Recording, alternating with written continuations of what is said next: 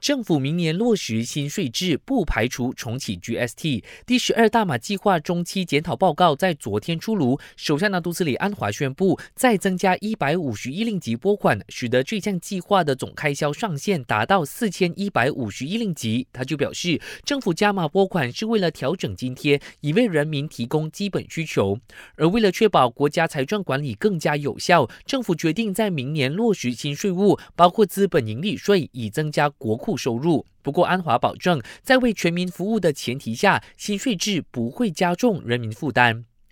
随着国内生活成本日益增加，政府也会改善针对性补贴的发放机制，包括重组电费、柴油和汽油补贴，确保真正有需要的人才受惠。而当中省下来的钱会重新分配，全用在发展和惠民的计划上。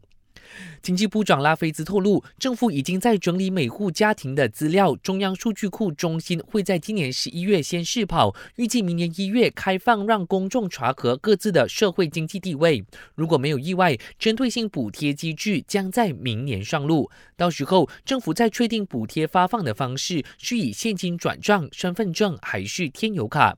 为了确保第十二大马计划可行，拉菲兹表示，政府对任何增加国家税收的方法都都保持开放的态度，包括不排除重启消费税 GST。不过，一切会根据个案情况逐年决定。感谢收听，我是嘉俊。